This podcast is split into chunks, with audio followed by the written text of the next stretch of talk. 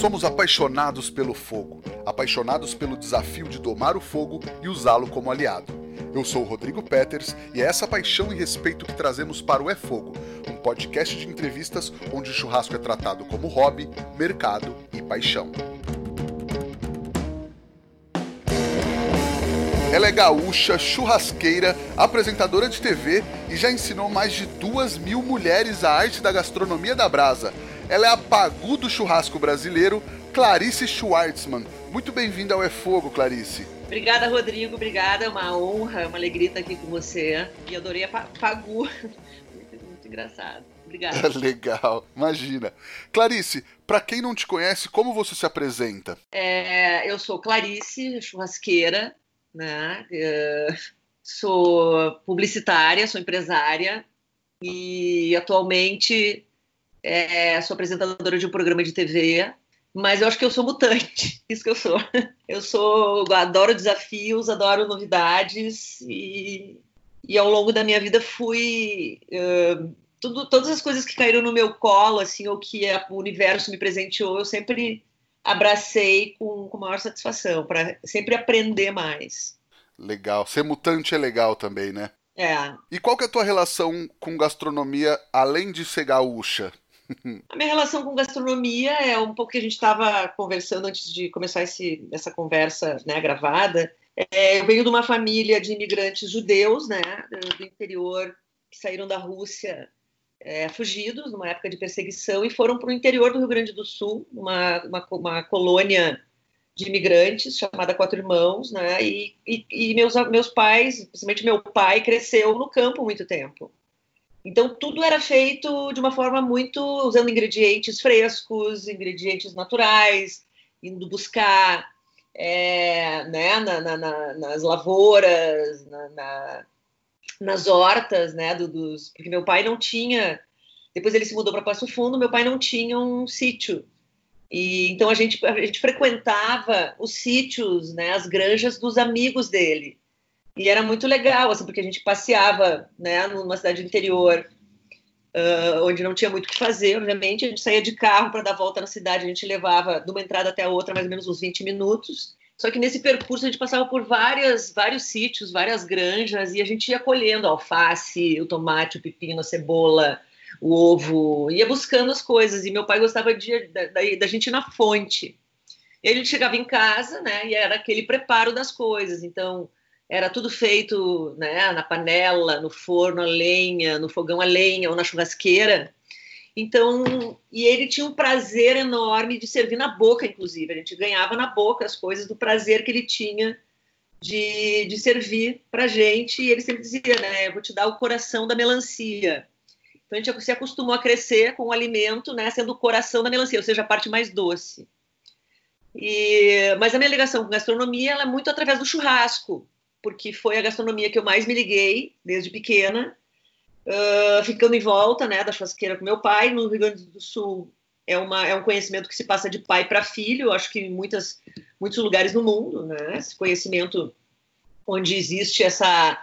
Né, essa, essa é, um, é um reduto masculino, mas eu sempre me interessei, sempre tive em volta. Então, o churrasco, a forma de cozinhar na, churrasqueira, na churrasqueira ou com fogo primitivo, sempre foi a minha, o meu foco. Então eu saí de Passo Fundo, eu fiz intercâmbio, eu morei em várias cidades do Brasil, morei fora também e sempre me acompanhou durante toda a minha vida a gastronomia do fogo primitivo. Legal, você falou esse lance de passar de pai para filho. Você tem irmãos, homens? Não, não. Eu, nós somos quatro, quatro irmãs, quatro mulheres e eu sou mais velha. Então eu tenho três irmãs menores. Não, meu pai não teve filhos. E aí, o que vocês comiam de churrasco? Assim, era uma coisa mais tradicional gaúcha? Era mais rural? Era uma coisa geral? O que, que tinha de, de mais característico nesse churrasco de vocês, familiar? Acho que uma carne bem tradicional do sul, que sempre tinha, né, era a costela. A costela sempre fez parte do churrasco. Mas meu pai fazia assim, ele fazia o pão de alho em casa. Então ele preparava o molho do pão, ele tinha aquele prazer de amassar o alho, de colocar, ele colocava na época não tinha, não se usava azeite, né? ele colocava, colocava um óleo, um óleo especial. Aí ele esfregava o alho no pão para o gosto ter né, na, na casquinha do pão. Então são pequenos detalhes que ele fazia. E também uma outra coisa que ele fazia que a gente aprendeu a comer, que era fígado de galinha assar né, na churrasqueira com um molho especial de alho também, que ele ia regando o tempo inteiro para ficar com aquele sabor especial. Então são pequenas iguarias que eram feitas e que traz essa lembrança, né? Muito bacana. Mas a costela, com certeza, era uma carne e o vazio, né? No Rio Grande do Sul tem, tem vazio, que é um, é uma, é um corte é, bacana, assim, que todo mundo gosta. Mas uma coisa interessante é que o sistema de cortes ele foi evoluindo com o tempo. Na época, na época a costela vinha junto com, com contrafilé, a gente tinha outros tipos de, de corte, né? Depois se estabeleceu é o padrão, ele foi, né, tanto a pecuária quanto o sistema de cortes, ele foi trazendo outros formatos inspirados, vai, no modelo americano, europeu, até uruguai. E o Brasil hoje tem um sistema de cortes, mas na época a gente não, não, não a gente, sei lá, comia, vai, a alcatra vinha junto com outros pedaços, né? O, o, picanha era uma coisa rara assim que a gente comia, mas a costela sempre presente.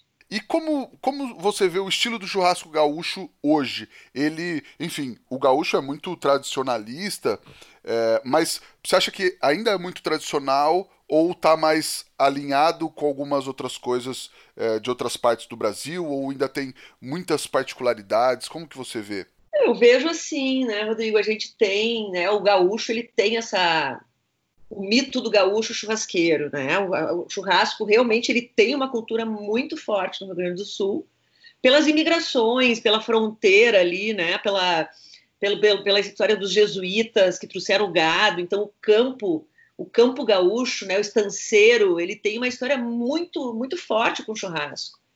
E eu não sei se você sabe, mas há dois anos atrás eu fiz um livro sobre a, a, jornada do gaúcho ao redor do fogo. Se chama Os Gaúchos e o Churrasco, uma jornada ao redor do fogo. Por que, que eu fiz esse livro? Não foi eu que escrevi, mas eu, eu idealizei ele, fiz a curadoria, porque eu, eu comecei né, história do churrasco começou a eu ensinando as mulheres há quase seis anos atrás, quando não estava todo esse boom do churrasco, uh, e eu comecei a viajar pelo Brasil e via que quando eu chegava no Rio Grande do Sul o que se falava era ou é o churrasco gaúcho é no espeto ou não é churrasco. Né? Isso é uma baita mentira, uma baita mentira e é uma forma, eu acho, eh, pobre de, de, de colocar de muitos gaúchos, porque existem diversas formas de fazer churrasco.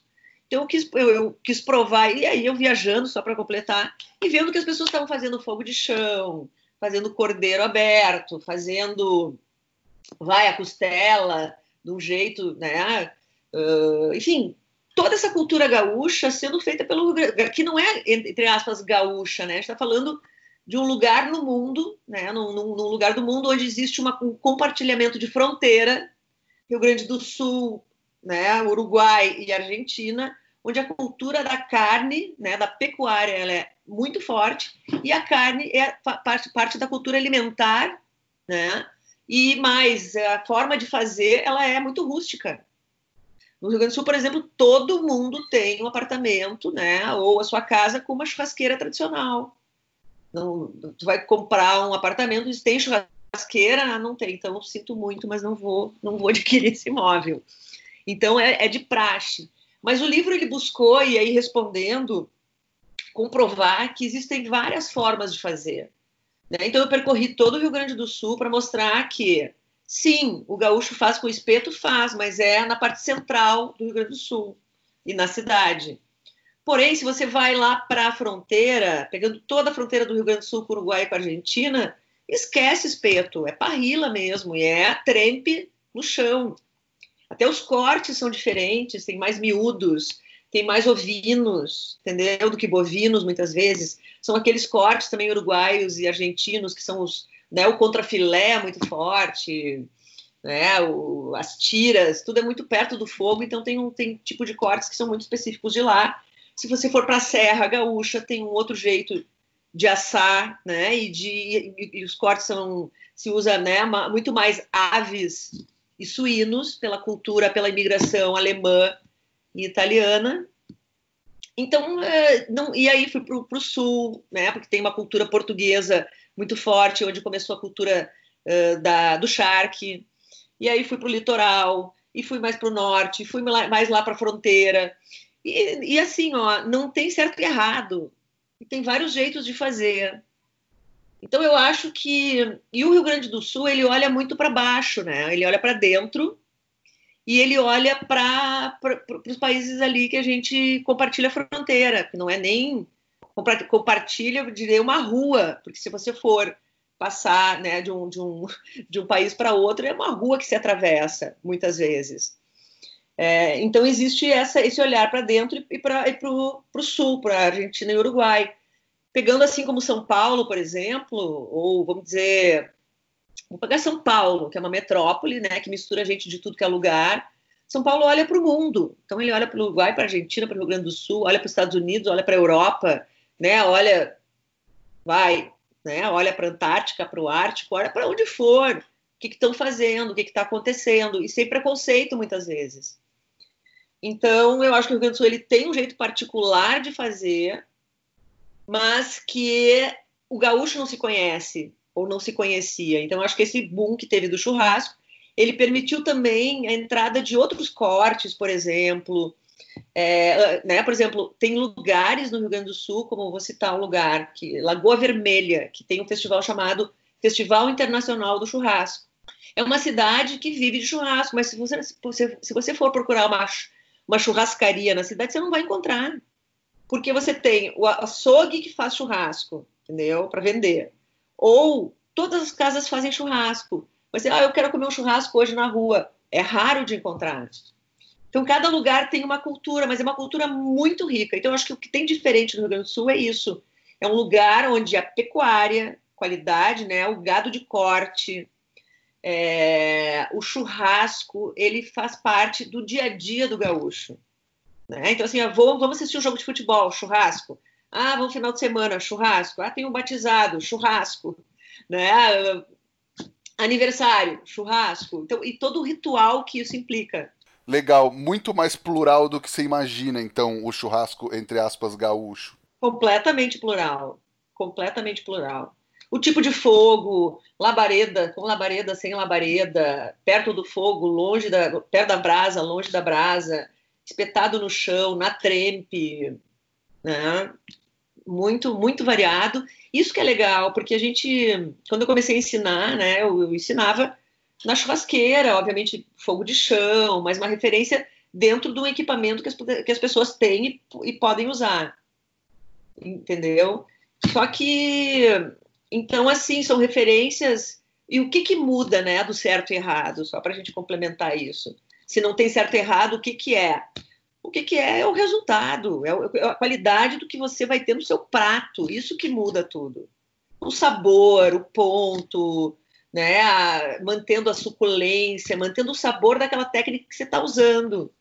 Eu tinha preconceito no Rio Grande do Sul quando eu estava lá, do, exemplo, dos pits de defumação, do churrasco americano. Eu acho que muita gente tem lá no Sul. Mas hoje em dia mudou completamente. Eu vou te dizer, eu amo o brisket defumado. Uh, e tudo que sai de um pit de defumação, tenho, adoro. A minha amiga Paula Labac, até que faz um incrível, até falei para ela, nos meus últimos dias eu queria te pedir uma coisa, a minha última refeição vai ser um, um brisket defumado, tu, tu lembra disso?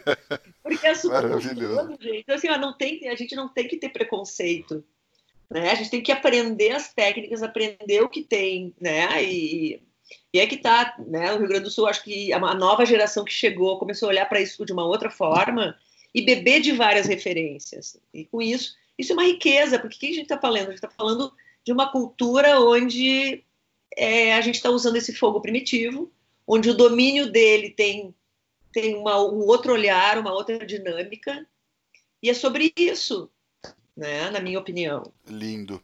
É, e aí, você falou do livro, né? Os Gaúchos e o Churrasco, uma jornada ao redor do fogo. É, como é que foi escrever esse livro e qual a importância para você de documentar essa relação tão forte do gaúcho com o churrasco? Bom, a minha área, né, eu, eu, eu, eu sou publicitária de formação, trabalhei na área de comunicação, num grupo de comunicação por 20 anos, depois eu fui para a área cultural, e trabalhei mais 20 anos como uh, me especializei em captação de recursos para projetos culturais e produção de projetos culturais, tanto, na, tanto em teatro, música, patrimônio histórico. E, e a cultura, para mim, ela, é, ela tem um fator fundamental. Né? Eu mudei de profissão, né? eu sou publicitária de formação, me, né? terminei faculdade, tudo, mas uh, eu mudei de profissão várias vezes. Inclusive agora eu estou num momento de transição, né? E um, não continuo churrasqueira, mas eu incorporei hoje uma, uma, uma atividade de comunicação muito maior às vezes né? Nesse momento de pandemia que a gente não tem eventos e tudo, né? Uma outra outra forma de trabalhar, né? essa forma da comunicação ele sempre entrou. Mas o, o que sempre me acompanhou foi, eu acho que você vai concordar com isso e quem está nos ouvindo, que a gente pode começar uma profissão e mudar durante a vida, mas sempre tem uma linha, uma linha, um fio que nos liga do início ao fim de coisas que a gente tem afinidade, que a gente gosta, que dá prazer de fazer, de olhar e que, e que alimenta a nossa alma. E a cultura sempre foi algo que sempre fez parte. Então, quando eu fui para o churrasco, para a gastronomia do fogo, para toda essa cultura, a cultura não deixou de ir junto. Ela sempre fez, sempre esteve presente. Então, o meu olhar ele é um pouco mais 360 graus. Eu olho para a gastronomia, ok, mas eu também olho porque para a parte antropológica da coisa, a parte cultural da coisa, entendeu? A parte do comportamento. Tem uma, tem todo um, um olhar que ele, ele sai, ele vai além do prato. Pela minha origem, pelo meu olhar é, curioso da, da minha formação e do meu interesse. Então o livro ele foi exatamente com esse objetivo. Eu, tinha, eu tenho dois livros. Um eu não consegui ainda realizar, na verdade, são três. Né? Um, um, um eu consegui realizar, que é Os Gaúchos e Churrasco, uma jornada ao redor do fogo, olhando para a cultura do churrasco no Rio Grande do Sul, para comprovar que não existe um jeito só de fazer, existe vários jeitos de fazer. Né? E como cada região do Rio Grande do Sul tem uma cultura própria sobre isso, sobre isso é, e como eu falei, em referência exatamente a tipos de cortes, uh, raças, né? preferências, inclusive acompanhamentos. Você vai para o centro, né, para partir da, vamos dizer, da Serra do Rio Grande do Sul, os acompanhamentos têm uma influência enorme da cultura da cultura italiana e alemã. A salada de batata ela é da cultura alemã, por exemplo. Os picles, né, os fermentados, tem muito da cultura alemã. E a italiana os embutidos, né, as aves, e tem festivais hoje ainda no interior que, nossa, que vale a pena conhecer, porque são festivais que eles resgatam e mantêm ainda tradições antigas de assar. Né? Tem, não sei se vocês já ouviram falar de uma coisa chamada Menarosto ou Girarosto, que acontece perto de Flores da Cunha, que está no livro, que é uma, uma cidadezinha chamada Travessão Carvalho, uma, uma comunidade italiana dessas que a igreja, tudo, os eventos se fazem para a igreja, eles fazem lá o Festival do Menarosto para a igreja, exatamente. é lindo, é um, é, um, é, é incrível assim para quem ama essa coisa do churrasco, do fogo, do assado. Vale a pena ir. Então a cultura sempre fez parte. Então quando eu fui é, entrei né, nesse com os dois pés no churrasco, porque eu sempre fiz, sempre gostei. A cultura me acompanhou. Então, outro livro que eu quero fazer desde o início, que se chama As Mulheres Churrasqueiras no Brasil, olhando para essa cultura da mulher nesse reduto masculino, né? E o quanto, o que, que significa, o que, que a gente faz, como é que a gente faz, existe diferença, não existe diferença, que receitas, o que, que significa isso, né? Numa, numa cultura familiar, o que, que significa a ausência do masculino, ou se é ausência, né, para a mulher ser protagonista do churrasco. Porque quando eu comecei, e o Rodrigo não tinha quase mulheres fazendo churrasco. Uh, muito poucas mulheres, visivelmente, né? Mas depois, então assim, fiz vários cursos, mas cada vez, cada cada momento que eu tinha contato com as pessoas, masculino ou feminino, homens ou mulheres, sempre tinha uma história. A minha avó fazia, a minha mãe fazia, a minha tia fazia lá nos anos 60. Né? Então, as, as, mulheres começaram a sair do armário, as histórias começaram a sair do armário, como eu digo. Né? E, e, sempre tinha alguma coisa a ver com a ausência do masculino. Ou o pai morreu, ou ele não gosta, ou uh, é, separou, ou, é solteira, sabe? Tem sempre alguma coisa que, que é pela ausência do masculino e não pelo compartilhamento de um lugar. Oh, não, eu fazia junto com meu pai. Olha, a minha tia fazia ela e o marido dela faziam o melhor churrasco. Não, era sempre pela ausência. Então, existe uma cultura sobre as churrasqueiras no Brasil. Existe algo aí muito interessante que eu gostaria de olhar. É um livro que não saiu ainda.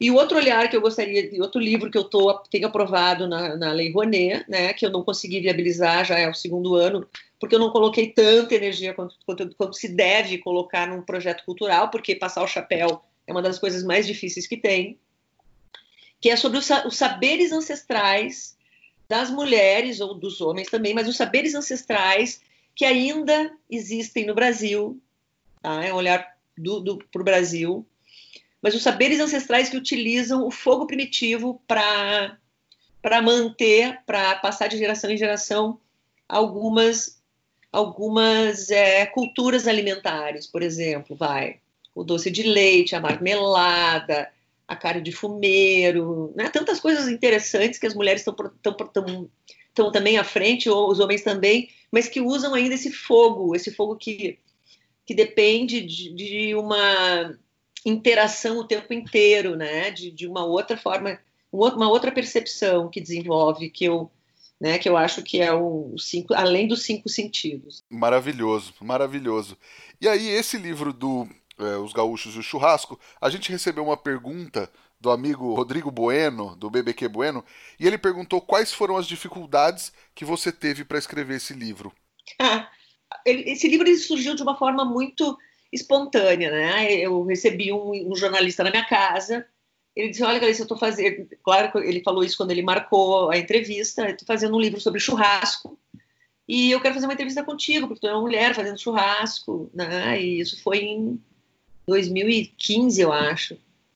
E aí eu, eu recebi na minha casa e falei, olha, eu acho bacana a abordagem que tu tá tendo, mas o churrasco, esse assunto, ele mudou de formato, ele está num outro momento, a gente já pode fazer, uh, falar sobre isso de uma forma, eu acho que a gente tem que olhar para as diferentes culturas no Rio Grande do Sul e mostrar que existem essa, que existe essa diferença, né? E que não existe certo e errado, que existe esse universo tão rico, né, tão fantástico, uh, dessa cultura que vai se misturando, né, do, do, do gaúcho, do índio, do, do italiano que, que, chega.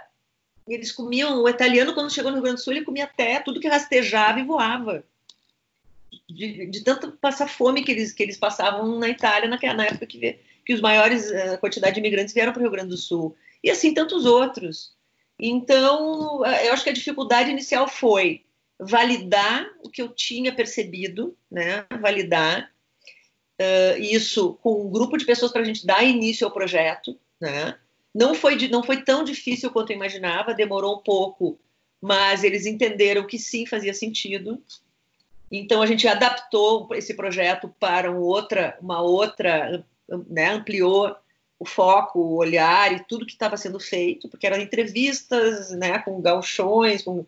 e aí eu era uma novidade no, no, Rio Grande do Sul, então entrei junto. E então assim de dificuldade mesmo foi no início validar né, uma mulher né, falando sobre algo que nossa, por quê? Como assim uma mulher falando sobre isso? Depois foi foi exatamente isso. Bom, eu, eu, percebo isso, né? Agora eu quero buscar referências. Quem está fazendo o quê? Como está fazendo? Então eu fui construir daí essa, essa rede de, né, de, de protagonistas em cada região para poder é, validar na né, minha percepção e também encontrar referências que eu não fazia ideia. Muito legal. E Clarice, de um modo geral, tem muito pouca mulher no churrasco? Olha, tem muito mais, né? Muito mais. Mulheres talentosas, mulheres que estão fazendo um trabalho muito bacana. Você entrevistou várias, por sinal. Cada uma tem uma, cada uma tem um, uma atividade, protagoniza, né, numa, num lugar, no seu ramo de atividade, da forma, né? Mas eu acho que cada vez mais, o, por exemplo, o que, o que mudou muito no, no na, né, nesse, nessa, nessa área, desse setor do churrasco, foram os festivais os festivais começaram a validar quem entra e quem não entra, né? e começaram a dar oportunidade mais para as mulheres.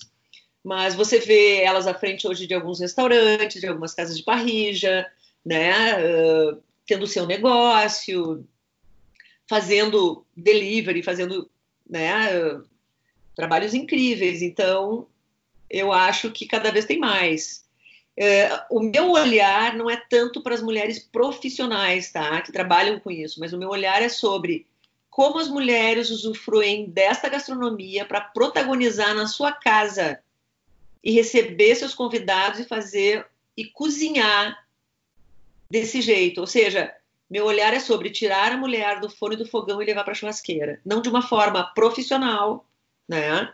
Mas de uma forma do prazer, né? De receber. Porque o churrasco, seja onde for, né? ele sempre vai estar envolto de uma de, uma, de algo que tem a ver com uma informalidade, com prazer, com uma sensação de união entre as pessoas, né? De reunião para para um momento de relaxamento, para conversar sobre assuntos que sejam mais leves, mais divertidos.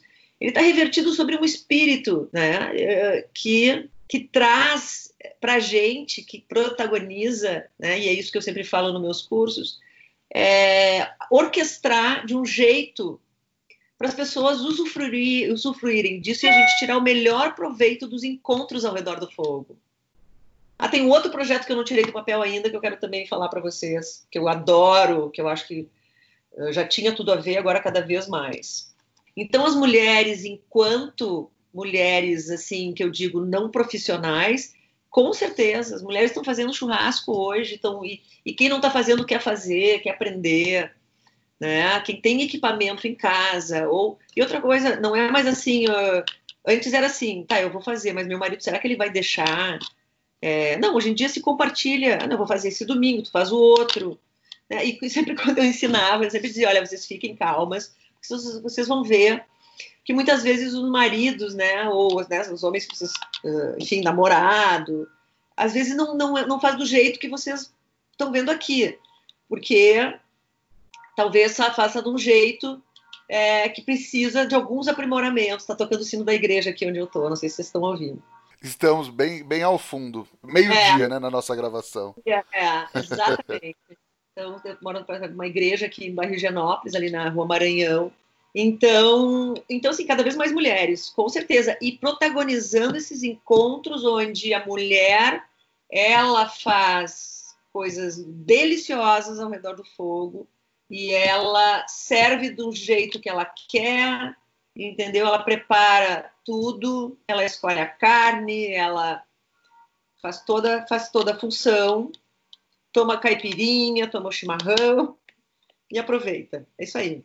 Demais. Eu, se eu não me engano, foi na entrevista com o Jimmy que ele estava falando um pouco sobre isso e ele falou que, numa certa dinâmica, as mulheres ficavam com a comida de durante a semana, com o trabalho da comida de alimentar a família, e os homens acabavam ficando com o churrasco do fim de semana, que era muito mais lazer, né? Foi um pouco, foi um pouco dessa ideia de trazer ou de mudar isso que você criou esse projeto A Churrasqueira? Exatamente, né? Exatamente, porque eu sempre gostei de fazer, então sempre eu recebi na minha casa com churrasco.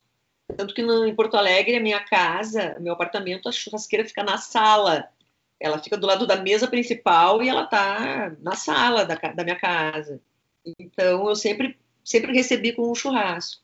Sempre que eu ia em algum lugar, eu que fazia o churrasco. E aí foi essa, foi essa pergunta, né? Eu estava atravessando uma crise uma crise profissional de não querer mais fazer o que eu estava fazendo, porque a área cultural e a área de eventos ela é muito sacrificante, porque a gente passa é, comercialização, passa sempre o chapéu, muda né, as áreas de marketing das empresas, política cultural, gente, eu passava, eu estava assim num momento muito, muito, não quero mais fazer, então o que, que eu quero fazer? E aí veio, depois de um tempo, obviamente, porque eu comecei a fazer psicanálise, né? Comecei a entender, me, me, entender melhor e eu vi que o churrasco sempre fez parte da minha cultura, sempre fez parte da minha vida. E aí eu fiz uma pergunta, né? Me lembro até, até hoje, eu estava na sala da minha casa, depois de enxugar as lágrimas, tipo, o que, que vai ser da minha vida, sabe? E que estava chegando aos 50 anos e, Eu acho que tem sorte que tem isso, porque a gente se questiona e amadurece e cresce e descobre outras, né, outros mundos que a gente, se não se questionar, também não descobre. É, não, não, que todo mundo seja obrigado a se questionar, porque tem pessoas que não têm questões, mas na época eu tinha, só para esse parênteses. É, e, que, e, que, eu pensei assim, puxa, eu faço isso, eu adoro fazer isso, mas assim, por que, que as mulheres não, não têm outras mulheres? Né? Ao meu redor não tinha uma mulher que fizesse, que eu vi, né, pelo menos que eu conhecesse, eu conhecia muita gente né, em Porto Alegre. E aí a resposta foi: eu vou ensinar as mulheres a fazer churrasco. E isso só saiu do papel, eu acho, porque eu estava nesse, nesse lugar, nesse vazio, né, nesse lugar onde eu não tinha por que não tirar da gaveta esse papel, eu não tinha nada a perder fazendo esse projeto. Então eu, comecei a tentando validar com algumas pessoas que eu conhecia, as pessoas davam risada. Que? Tu vai ensinar a mulher a fazer churrasco, vai criar um curso para isso? Eu digo, vou. E foi com a cara e com a coragem que eu fiz isso, né? De uma forma muito sem é, sem um parâmetro, assim, mulher ensinando mulher a fazer churrasco. Só pode, nos meus cursos só podem entrar mulheres. Uma vez ou outra entrou um homem, mas eu já dei cursos para homens particular, né? Então foi uh, observando esse universo do reduto masculino e que não fazia mais sentido que as mulheres tinham que entender, protagonizar e saber os segredos e mistérios para fazer um churrasco perfeito, né? perfeito mesmo, é, aprendendo tudo, aprendendo segredinhos para usar nesse equipamento que é essa churrasqueira tradicional, que ela tem três alturas, ela tem um buraco, né? Na época, parrila, parrija, como se diz no Rio Grande do Sul, eram poucos lugares que tinham parrija. Então a gente, esse olhar ele foi exatamente para isso, para as mulheres poderem no domingo, porque elas trabalham, né? Elas trabalham, continuam trabalhando, elas fazem a salada, né? Elas, elas, elas arrumam a mesa, elas até compram a carne, elas preparam um lugar para o marido, né? O namorado trabalhar, fazer o churrasco e depois elas tiram da mesa, elas lavam, elas preparam a sobremesa. Então é é uma questão de ah, não, elas vão descansar no domingo, ao contrário, às vezes, né? Então, então se, se trata disso. Ah, então a gente vai trabalhar, mas a gente vai trabalhar fazendo o churrasco também. Então foi nesse esse intuito. E como foi a recepção e principalmente o feedback dessas mulheres depois das aulas contigo? Nossa, Rodrigo, foi sensacional, foi muito bacana, porque no primeiro curso, por exemplo, eu tive depoimentos depois de alunas que estavam lá que uma delas assim foi convidada por uma amiga e ela disse assim para a amiga, olha, se eu for, olha para tu ver como é, o machismo ele vem da mulher também. Ela diz assim, ó, se eu for num curso de churrasco, eu vou ter que rasgar meu diploma de mulher. Só o que me falta agora é aprender a fazer churrasco. Eu vou te dizer, um parênteses aqui. Muitas mulheres não querem aprender a fazer churrasco porque os homens que, que, que querem fazer. Né? E, e, aí ela foi no curso, ela era, uma, ela era separada, ela tem uma tinha e ainda tem uma cobertura, imagina uma piscina e uma churrasqueira super bacana. E ela não frequentava a cobertura porque ela estava tinha se separado, era um luto aquele lugar, o marido é que fazia. E aí ela foi no curso e ela aprendeu a fazer.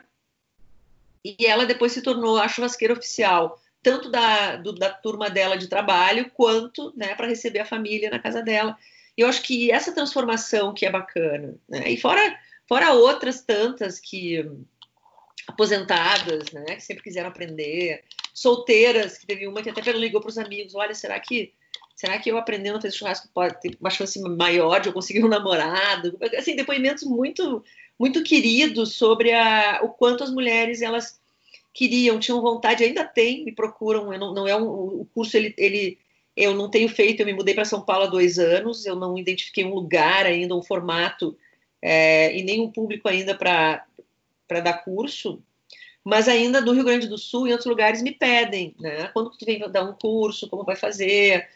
Porque eu sempre procuro né, abrir é, os cursos, né? A minha, a minha visão sobre o churrasco, né? Como eu vejo e como eu ensino, é sobre a gastronomia do fogo. Né? Eu falo porque o churrasco ele é uma gastronomia, ele é uma, uma, uma cultura alimentar que usa esse fogo primitivo e não tem limite para as coisas que a gente pode, pode fazer. Tu pode usar, tirar muitas coisas do forno do fogão e levar para a churrasqueira. Então eu procuro agregar eh, coisas, elementos, temperos, insumos que possam é, trazer sabor e a mulher né, entender que ela pode cozinhar na churrasqueira, usando né, todo esse conhecimento, esses segredos, esses mistérios, para saber né, o fogo certo, essa transformação, a reação que está acontecendo ali, a caramelização de todos os ingredientes que a gente coloca ali. Então é isso. Maravilha. E aí eu aproveito para emendar aqui uma pergunta que quem nos mandou foi a Larissa Morales, do Larica na Brasa, é, que a gente também já gravou um papo muito legal com ela, e ela pediu para te perguntar o seguinte: as oportunidades são diferentes para as mulheres? As oportunidades são, são diferentes. São bem diferentes. Eu acredito. Eu acho que existe ainda, né, uma, um, um preconceito eu tenho certeza que ainda existe o preconceito e que o homem ele tem mais facilidade é, e mais abertura para as oportunidades. Mas eu acho que isso está mudando, já foi pior, está melhorando, mas a gente ainda enfrenta uh, preconceito, ainda enfrenta dificuldades para acessar algumas coisas. Uh, acho que sim. Mas eu acho que cada uma de nós, e a Larissa ela tem um trabalho incrível, ela foi a pioneira é, que uma, em mulher, ela criou um canal de churrasco, Nação Churrasqueira, né? E, e ela foi pioneira com esse canal. Eu acho que ela faz um trabalho incrível. É, isso ajuda muito né, a disseminar a cultura do churrasco e mais uma mulher protagonizando isso, como Paula Labac, como Elô, como Júlia, como Priscila, como tantas outras eu acho que está mudando, mas a gente ainda enfrenta uh, algumas dificuldades para acessar. Uh, eu, eu, só um parente sobre isso, abrindo ainda um pouco, mas eu vejo, por exemplo, a Paula Labac, que é uma grande, uma irmãzona que eu tenho. A Paula foi responsável, está uh, sendo responsável é, pela, pelo, pelo, pelo cardápio hoje da, da, da Fazenda Churrascada. Né? Ela, ela é uma profissional, eu acho que muda né, a profissão cada vez mais, né? O conhecimento que a gente tem e o quanto isso faz é, a diferença quando você vai escolher um homem ou uma mulher. O conhecimento. Então, é merito, entre aspas, meritocracia. A Paula, por exemplo, foi a primeira mulher que a primeira que fez a, a live da churrascada, né? Que eu acompanho mais, eu não sei de outras Uh, depois vieram outros homens, mas foi a primeira mulher, foi primeiro uma mulher. Então acho que isso está mudando, mas ainda assim a gente enfrenta algum preconceito. Legal. Ela perguntou também se existe muito machismo no meio do churrasco, e aí eu aproveito para perguntar se você já sofreu algum, alguma coisa mais pontual, mais específica nesse sentido. Eu já, claro. Eu acho que a gente, sutilmente, a gente é afastada um pouco do papo dos, né, do, dos homens ou está em volta cada vez menos né? a gente está mas eu já enfrentei já enfrentei de fazer de lá no início do Rio Grande do Sul né de, de ser como assim uma mulher vai fazer churrasco? Ou né de, de alguns lugares tipicamente gaúchos como o acampamento Farroupilha e né, que a gente está lá com os gaudérios mesmo de, de, né, de ser confrontado no sentido será? O que que tu veio fazer aqui? É uma coisa assim e depois ter uma, uma bela surpresa. Então, eu acho que, que, o, que o que a gente tem que conquistar é, e conquistando é pela qualidade, pelo trabalho, pela competência, independente de ser homem ou mulher. Desde o início, lá atrás, lá em 2014, quando começou essa história, né, a minha história com a churrasqueira, é, sempre disse para minhas alunas ou para quem quisesse, né, nas entrevistas, nós Uh, não importa de ser homem ou mulher, né? O importante é a gente fazer o que a gente gosta.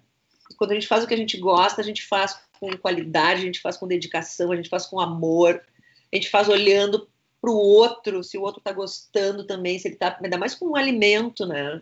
Então eu acho que é muito sobre isso. Sim, com certeza. E aí, como se não bastasse tudo isso, você também é apresentadora do canal Rural. Como tem sido essa experiência e o que você gosta de passar para quem assiste o programa? Pois então, a minha relação com o canal rural começou, ela começou faz tempo também, quando ainda não existia muito conteúdo de churrasco, eu propus para eles a gente fazer algumas, alguns programas, assim, então a gente tem, eu tenho um projeto lá dentro do canal, já há uns quase quatro anos, chamado Pegando Fogo, que a gente fez dois, um programa piloto no Festival de Churrasco, no Rio Grande do Sul, e depois a gente fez um programa uh, numa vinícola, que era exatamente olhar para essa enogastronomia do, com o churrasco sendo protagonista. E depois eu fiz, eu trabalhei várias, a gente fez vários, vários, uh, várias atividades durante a Expo Inter, uma feira de agronegócio que tem no Rio Grande do Sul, que é bem forte. E também viajando dentro do, do projeto que eles têm chamado Freio de Ouro, que é uma competição de cavalos crioulos. Então, eu já, já é uma linguagem que eu, que eu participo já há um tempo. E é um canal que ele tem uma, ele tem uma ligação muito forte, muito bonita com o campo, né? Eles têm um conteúdo voltado para valorizar é, o campo, quem produz. E eles não tinham nada uh, olhando para o final da cadeia produtiva, é sempre da porteira para dentro. E eu sempre falei para eles: olha, a gente não depende de ser comigo, não ser comigo. O canal ele precisa é, criar algum conteúdo que olhe da porteira para fora, ou seja, pegar o final da cadeia produtiva e ver quem prepara, né, e conversar com quem prepara e quem consome. É porque o ingrediente, ele não adianta. A gente não tendo, eu falo sempre também, um bom assador, ele não salva uma carne ruim, mas um mau assador, ele, ele estraga uma carne boa. É difícil a gente ter uma carne ruim, eu pelo menos, e salvar uma carne ruim. Mas uma carne boa, se eu não souber tratar ela, eu desrespeito toda a cadeia produtiva que trabalhou muito arduamente para trazer esse, esse produto de alta qualidade. Então, minha responsabilidade enquanto assadora, enquanto entregar isso para botar no prato de alguém, é gigantesca, e isso com todos os ingredientes. Então, eu tenho que aprender a tirar o melhor dela. E os programas de gastronomia no Brasil, eles são um pouco assim. Tem um que vai para a Mochila, que é um colega nosso, que eu acho muito legal no Network. E tem também os, os, os, programas de competição, que também funcionam, mas eles não olham, eles têm toda uma, uma, uma, uma relação com, com, a, né, com essa ligação do chefe, do chefe, da comida né, um pouco elaborada, mais elaborada, etc. Então o programa ele visa, o programa chama De Bem com a Comida, ele, ele nasceu, para você ter uma ideia, ele nasceu, eu fechei meu contrato com o Canal Rural em março, no auge da no início da pandemia, onde pararam todos os eventos, e isso foi muito bacana, porque, uh, como profissional, eu estava né, muito insegura sobre o que ia acontecer uh, em relação a isso.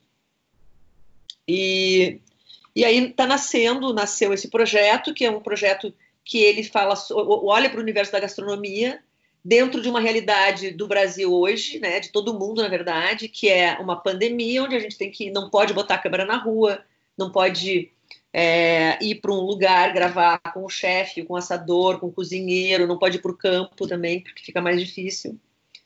Então a gente optou por, por uh, abrir esse canal, esse, esse programa de Bem com a Comida, num formato onde a gente compartilha com o público rural, né, com esse com esse canal todo nichado, uh, o que, que acontece no final da cadeia produtiva? O que acontece quando é, um assador, uma assadora recebe uma carne de qualidade? O que, que ele faz com isso? Ou o que, que ele faz com uma batata? O que, que ele faz com uma cebola? O que ele faz com um alcachofra? O que ele faz com um azeite que ele recebe? E o que, que ele transforma isso? Então, está sendo muito bacana.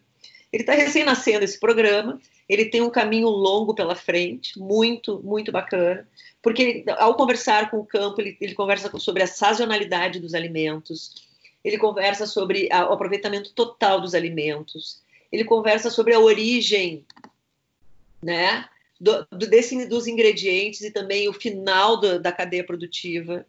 Então, é, é assim, tem um mundo pela frente e eu e eu, assim, convido todos que estão nos, nos assistindo, todos, todos, a participarem, a trocar informações, a mandarem conteúdo, a sugerirem uh, uh, conteúdos. Acho que é um, é um projeto que, que eu estou liderando, né, como apresentadora e também como curadora. É, o canal Rural me deu essa, é, esse desafio, né, é, de agregar, agregar pessoas, agregar ideias, agregar conteúdos, agregar energia boa para o alimento, né? O agro, acho que ele é muito castigado. Eu vejo, assim, acompanho cada vez mais isso é, é tão, tão triste, né? A gente vê, uh, né? A gente tem né, quantos bilhões de pessoas no mundo que tem que alimentar e, obviamente, que tô, como toda profissão e como toda área, todo setor tem as pessoas boas e as pessoas que não fazem o trabalho correto. Mas as pessoas estão, né? Muita gente trabalhando para fazer um trabalho correto, um trabalho sério, um trabalho uh, que garanta alimentação para as pessoas. Então eu estou assim aprendendo muita coisa, muita coisa eu estou aprendendo, estudando bastante e principalmente trocando é, e, e, e estando aberta para melhorar cada vez mais e poder cumprir, eu acho que essa missão de, de trazer esse conteúdo. Sempre digo que eu sou passageira, como todos nós somos passageiros, então a minha contribuição nesse momento é é dentro desse, dessa, dessa, desse espaço que me deram para olhar para o final da cadeia produtiva, tendo como público o início da cadeia produtiva. Então, isso é muito legal e dá para criar muito conteúdo bacana. Maravilhoso, Clarice. Vamos para o Lenha na Fogueira, é onde a gente fala de assuntos mais polêmicos. Churrasco gaúcho é o melhor do Brasil? Olha, eu não, eu não diria churrasco gaúcho. Tá? Não, não, eu não, antes, eu, antes eu tinha, quando eu estava lá, eu tinha um pouco essa alguma algum barrismo, principalmente não só do churrasco, o churrasco talvez, porque o gaúcho ele não, não é todo gaúcho que faz, sabe fazer churrasco, viu? A maioria dos gaúchos eles foram aprendendo a fazer churrasco com o tempo. Eu vejo coisas absurdas. E minhas alunas, muitas vezes, elas dizem: Puxa, meu marido faz de um jeito que eu quero meter a mão ali, mas eu fico cheia de dedos porque está completamente errado. Né? A carne sai queimada, ou sai, sabe? Enfim. Então eu, eu, eu, eu, eu, eu acho que o gaúcho aprendeu bastante. Mas o que eu gosto da, do, do Rio Grande do Sul sobre o churrasco, eu gosto muito da carne gaúcha. Eu acho que é uma carne que ela tem uma gordura saborosa. Né? A gordura, o gaúcho gosta de uma carne gorda. Mesmo não comendo a, a gordura, existe uma, é, um sabor que a carne gaúcha tem, né? Uh, que eu gosto bastante. Mas eu acho que é paladar cultural, porque a alimentação ela é cultural, muito cultural, né? De onde a gente veio e de onde a gente tem aquela memória afetiva. Mas eu não diria que o, gaúcho, o churrasco do Rio Grande do Sul é o melhor do mundo. Eu acho que a gente tem tem a tradição, com certeza, mas muito gaúcho não sabe fazer churrasco, mas muito, vários gaúchos sabem, como paulistas também sabem, como cariocas também sabem, como uh, matogrossenses, como baianos, entendeu? E muita gente não sabe. Na minha opinião, é isso. Massa. Vamos para uma mais fácil, então, que é a nossa pergunta de um milhão de reais. O que o fogo significa para você, Clarice?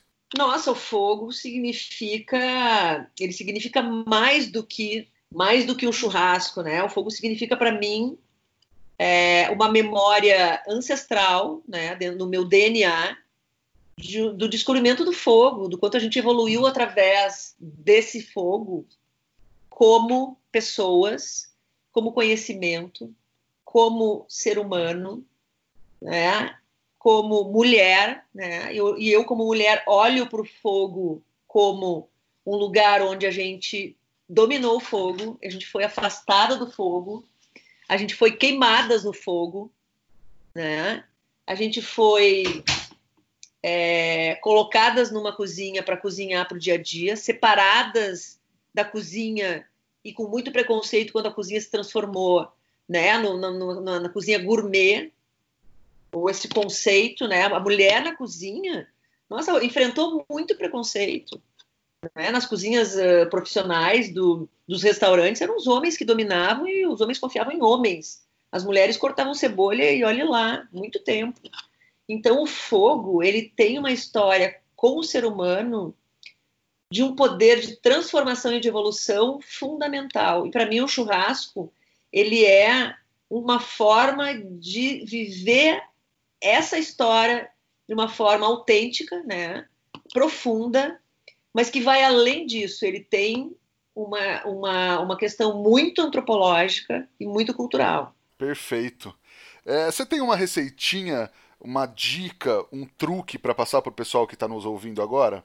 Eu acho que o truque, eu acho que uma coisa que sempre é importante, né, que não é nenhum truque, mas eu acho que o, esse fogo, esse, né, o cozinhar com esse fogo primitivo, ele requer, ele requer uma, uma reflexão, ele requer uma paciência, ele requer um, é, um libertar dessa alma, desse DNA ancestral, né, ele requer uma ele, ele requer um, um silêncio, ele requer um tempo. Eu acho que eu, eu, minha dica é encontre a poesia, encontre a espiritualidade nessa relação com o fogo. Legal. E tem alguma coisa para indicar para o pessoal ler, visitar ou assistir, além do seu livro, claro? Ah, tem vários livros. Eu gosto muito de um livro chamado Pegando Fogo. Não sei se você já conhece. É um livro que ele trata exatamente dessa transformação física, né? Uh, uh, e, e, porque assim, a relação uh, quando, e, sabe, o único boom, e a, e a neurociência hoje ela confirma isso, né? Os estudos que o único boom que teve, não sei se você sabe disso, Rodrigo, o único boom que teve no cérebro do ser humano até hoje e que transformou mesmo foi a, o a domínio do alimento cozido, quando ele dominou o fogo no alimento cozido. Então o cérebro ele se transformou, né? Foi se transformando com, com, com o tempo e e ele se foi, né? O cérebro eu relaciono com o racional, né? O racional eu relaciono com o órgão do corpo, o cérebro. E então esse livro ele, ele traz uh, muita informação sobre essa transformação toda. Outro livro que eu gosto muito é do Michel Polan, que é o Cozinhar. Eu gosto muito, é, deixa eu ver o que mais, o Pegando Fogo, Cozinhar. É, tenho lido muito sobre a cultura alimentar no Brasil, a história da alimentação, toda, tudo isso faz parte né, da, dessa, da, do conhecimento geral sobre, sobre o churrasco, sobre o fogo, sobre cozinhar. E por quê? Porque a gente pode né, e deve, dentro da minha, né, da minha atuação, cada vez mais tirar do forno e do fogão e levar para a churrasqueira, para a parrija, para esse fogo primitivo. Então tem muita, tem muita, tem literaturas muito bacanas. E eu me interesso principalmente sobre a história, a, a, a jornada da mulher no fogo, né, do fogo, né, enquanto uh, nessa origem, né, por exemplo, as mulheres elas, elas eram guardiãs do fogo. Então o homem saía para caçar, ele trazia um pedaço, né, de carne quando conseguia, e se o fogo tivesse apagado, né? Ela, ela, ela sofria, e tem literatura sobre isso, eu não me lembro se, está nessa, eu acho que está nesse Pegando Fogo, ela sofria um castigo se esse fogo apagasse. Então, ela desde sempre teve um papel, é, porque. Só que ela, ela, o que, que aconteceu com isso? Ela foi colher, colher plantas, colher né, sementes por perto, plantar, armazenar, e ela começou a dominar as ervas e as sementes e ter um conhecimento muito profundo sobre isso. Então, todo essa, essa, esse conhecimento, esse, essa, né, as bruxas, como se diz, elas uh, surgiram a partir disso, desse, desse domínio, dessa, desse armazenamento né, de, de, de alimentos. Então, acho que. E tudo ao redor do fogo, a sociedade se formou ao redor do fogo. Nesse livro, né, tem muita coisa sobre isso. A sociedade, o, o homem, quando chegava de uma caçada, entregava um pedaço de, de, de carne para uma mulher significava já um pedido de casamento praticamente. Né? E tem, tem assim estudos que foram feitos que eu estudo, que eu fui buscar, que é muito bacana, que é e eu tenho um projeto sobre isso que eu não consegui tirar do papel ainda que se chama Conversas ao redor do fogo, que que as tribos africanas lá dos primórdios elas tinham conversas diferentes ao redor do fogo de dia e conversas diferentes ao redor do fogo de noite. De noite eram sobre a espiritualidade, sobre a ancestralidade, sobre as energias da floresta, e de dia era sobre política, sexo, brigas, né, todas as intrigas. Então existe um, um pesquisa sobre isso, pessoas que cientistas que foram para as remotas tribos africanas que ainda vivem desse, desse jeito e observaram durante 40 anos. Tem uma pesquisadora americana que fez isso e traz informações riquíssimas sobre isso.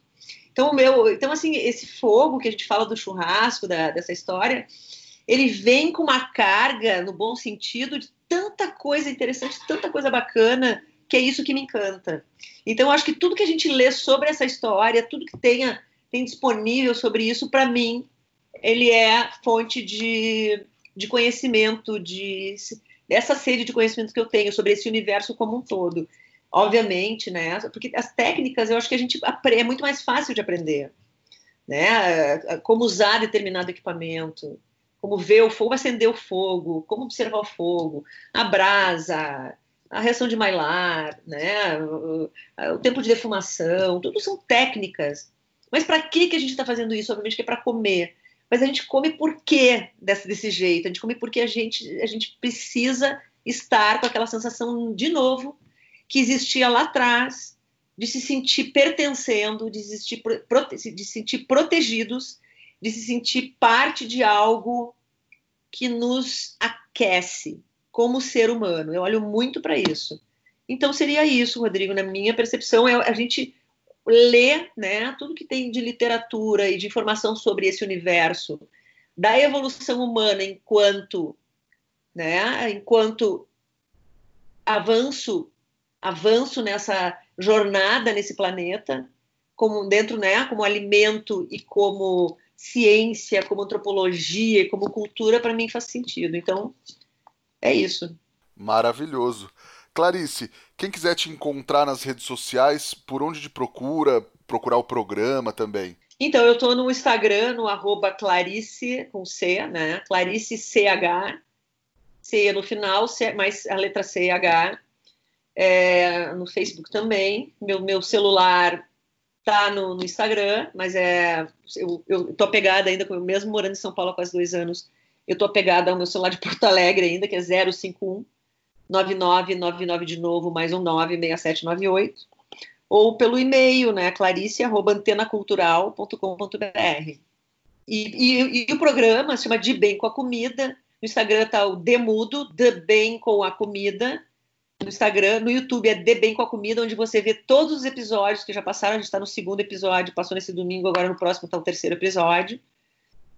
E no Facebook também De Bem com a Comida. Então, à disposição, e estamos juntos, estamos juntos aí nessa, nessa jornada. Legal. Nós estamos no Instagram, no arroba efogopod, o meu Instagram é arroba e o nosso e-mail é o efogopodcast.gmail.com. Você já sabe, ajuda a gente a espalhar a palavra do fogo, manda o podcast, manda o link para os amigos no WhatsApp e tudo mais.